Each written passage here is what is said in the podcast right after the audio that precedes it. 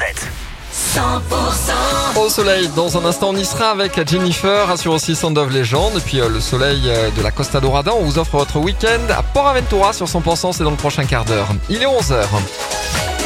Les tubes et l'info 100% L'info sur 100%, Margot Alix. Bonjour Margot. Bonjour Emmanuel, bonjour à tous. Deux rêves parties sauvages ont eu lieu ce week-end en Ariège.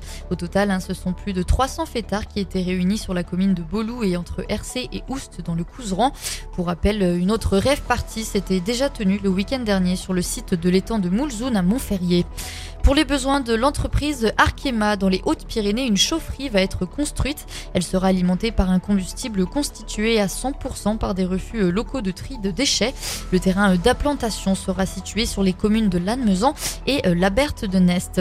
Toujours dans les Hautes-Pyrénées, des militants de la CGT Santé et Action sociale ont déployé vendredi une banderole avec inscrit 64 ces noms devant le cirque de Gavarnie, un classé au patrimoine mondial de l'UNESCO.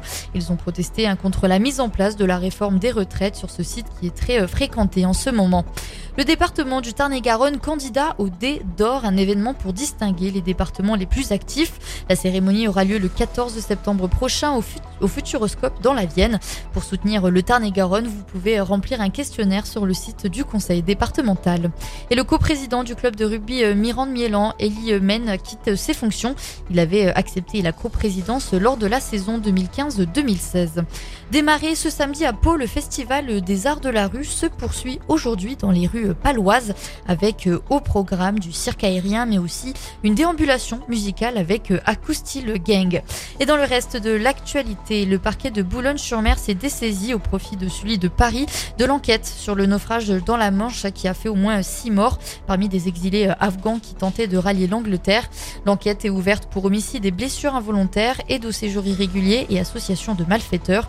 Le bateau convoyait probablement 65 à 66 personnes à bord.